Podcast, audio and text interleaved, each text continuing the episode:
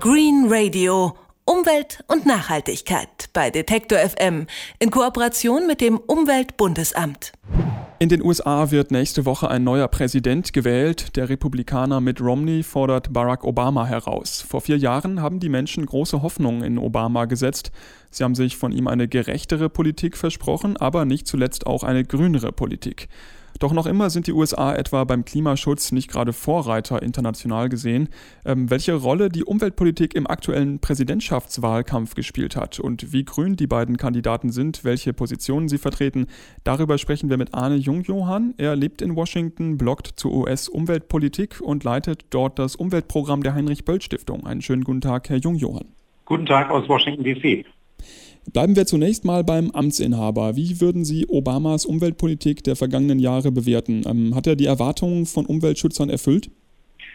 Obama hat die Erwartungen der Umweltbewegung nicht komplett erfüllt. Er hat viel erreicht in den ersten vier Jahren, er hat einiges angeschoben, äh, aber er ist auch auf sehr viel Widerstand getroffen. Und ich glaube, die, äh, die Erwartungen, die er nicht erfüllt hat, die, sind inzwischen äh, der Enttäuschung darüber gewichen, wie sehr die Republikaner in den letzten Jahren auf Blockade gestellt haben äh, und wirklich auch eine Feindseligkeit entwickelt haben gegenüber vielen Projekten, aber auch gegenüber der Politik äh, zur Bekämpfung des Klimawandels und zum Ausbau der erneuerbaren Energien.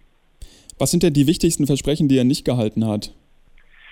Na, vor allen Dingen haben wir uns von, von Obama versprochen, dass äh, die USA endlich eine umfassende Klima- und Energiegesetzgebung verabschieden, die der Wirtschaft Planungssicherheit verschafft äh, und die auch im Prinzip auch einen einen Preis für CO2 implementiert.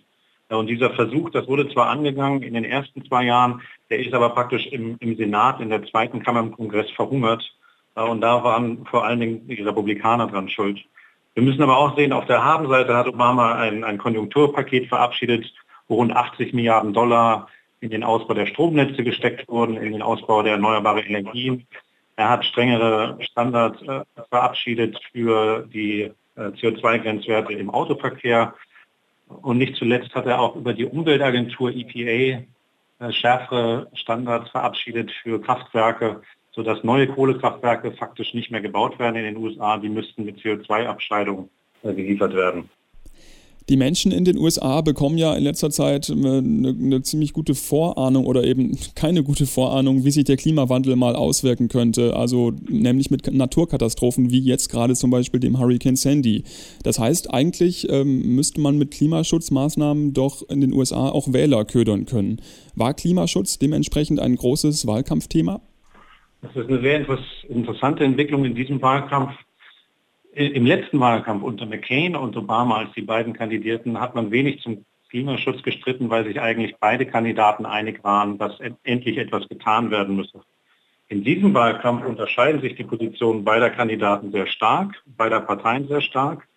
Und trotzdem wird nicht über den Klimawandel gestritten, es wird geradezu geschwiegen zum Thema.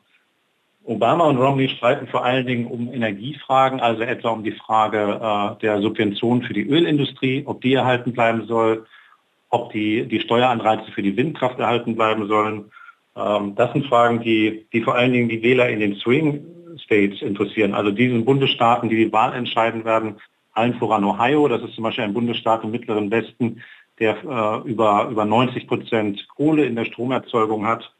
Und ich glaube, einer der Gründe, warum der Klimawandel totgeschwiegen wird in der jetzigen Debatte, ist die Rolle der Swing States im Wahlkampf. Sie haben gesagt, die Positionen der Parteien unterscheiden sich. Äh, können Sie das nochmal ein bisschen näher beschreiben, wie die Positionen da sind, der Parteien oder vor allen Dingen natürlich der Kandidaten?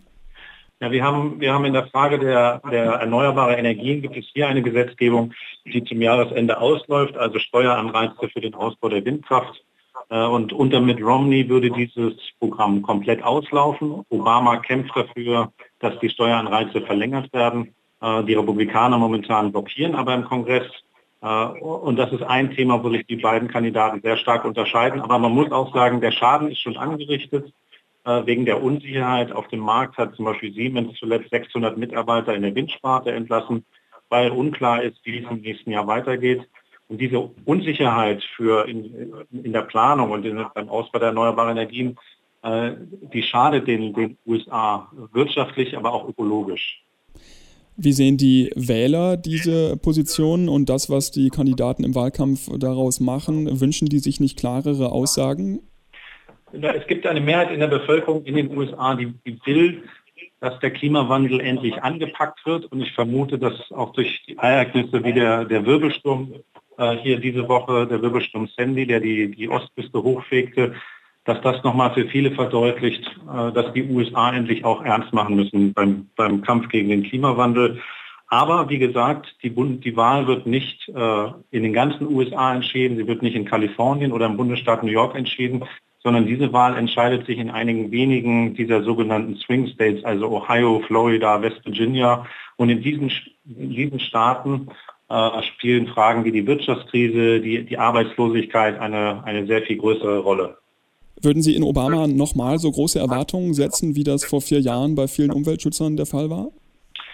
Ich glaube, die Ausgangslage wird nach dieser Wahl eine andere sein. Sollte Obama wiedergewählt werden, ist abzusehen, dass der Kongress weiterhin gespalten bleibt. Es wird weder die eine Partei noch die andere eine Mehrheit haben.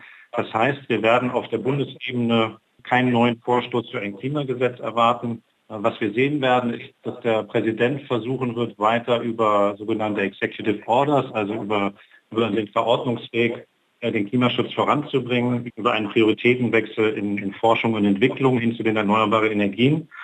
Aber was man nicht unterschätzen sollte, ist auch die Entwicklung in den Bundesstaaten. Denn die Energiepolitik wird im politischen System der USA äh, auch in einer gewissen Art und Weise bottom-up betrieben, also von unten aus den Bundesstaaten heraus. Und da gibt es sehr vielversprechende Entwicklungen in Kalifornien, im Bundesstaat Washington, im Nordwesten der USA oder auch im Mittleren Westen, wo einige sehr ländliche, ländlich geprägte Bundesstaaten wie Iowa oder North Dakota, äh, die haben zum Teil schon über 20 Prozent Windstrom in ihrem Mix. Und das sind Entwicklungen, die wir auch auf dem Schirm behalten müssen. Sagt Arne Jungjohann. Er leitet das Umweltprogramm der Heinrich-Böll-Stiftung in Washington und hat uns erklärt, welche Rolle Umweltpolitik im US-Wahlkampf gespielt hat. Und weil er eben in Washington sitzt, war die Telefonqualität etwas schlecht. Dankeschön, Herr Jungjohann. Vielen Dank. Green Radio. Umwelt und Nachhaltigkeit bei Detektor FM in Kooperation mit dem Umweltbundesamt.